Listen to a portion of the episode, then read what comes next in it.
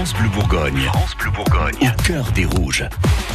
C'est votre rendez-vous quotidien avec euh, l'actualité du Dijon Football Côte d'Or sur France Bleu Bourgogne et sur francebleu.fr. Christophe Tourné ce matin, un départ confirmé mais aussi deux arrivées. Oui, alors pour le départ, on vous en parle depuis quelques semaines maintenant, c'est celui du défenseur Valentin Rosier, c'est officiel, il euh, rejoint Lisbonne où il a signé un contrat jusqu'en 2024, un transfert qui va donc euh, lui permettre de découvrir le championnat portugais mais aussi l'Europe puisque le Sporting Portugal participera la saison prochaine à la Ligue Europa.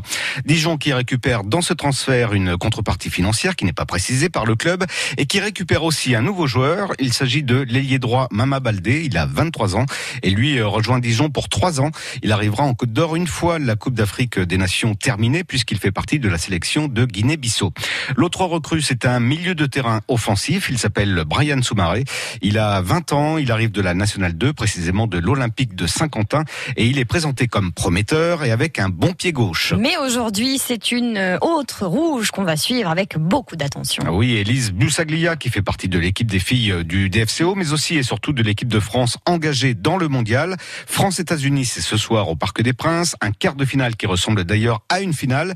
Et vous ne saviez peut-être pas, mais il y aura au moins deux représentants côte d'Orient à Paris. Elise Boussaglia sur le terrain et Philippe Joly sur le banc des Bleus.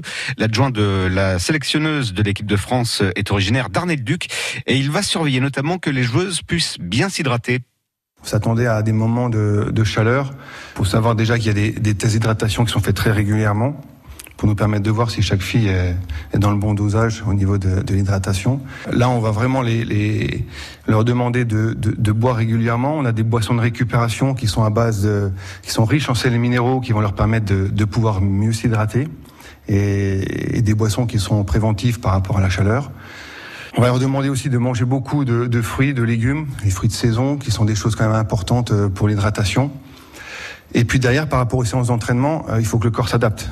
Donc on va même leur demander de ne pas tout le temps rester à l'intérieur, de pouvoir alterner l'intérieur et l'extérieur pour vraiment pouvoir s'adapter à la chaleur. Les séances d'entraînement, non, on change rien.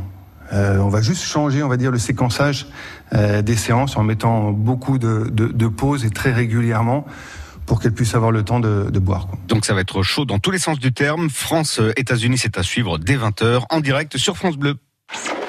Suivez au cœur des rouges sur francebleu.fr. francebleu.fr.